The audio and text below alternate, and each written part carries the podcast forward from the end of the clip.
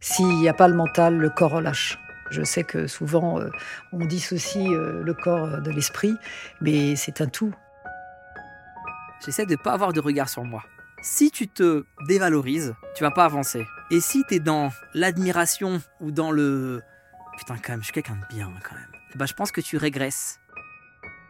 L'idée qu'on se fait d'une mastectomie est beaucoup plus effroyable que euh, le fait de le vivre. Je le vis beaucoup mieux que ce que j'aurais cru avant d'avoir un cancer.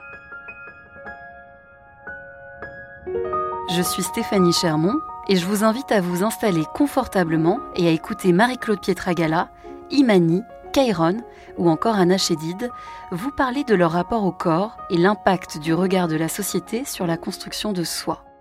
Qu'est-ce que ça fait de se regarder dans un miroir? Comment s'accepter quand la société nous fait comprendre qu'on sort des normes?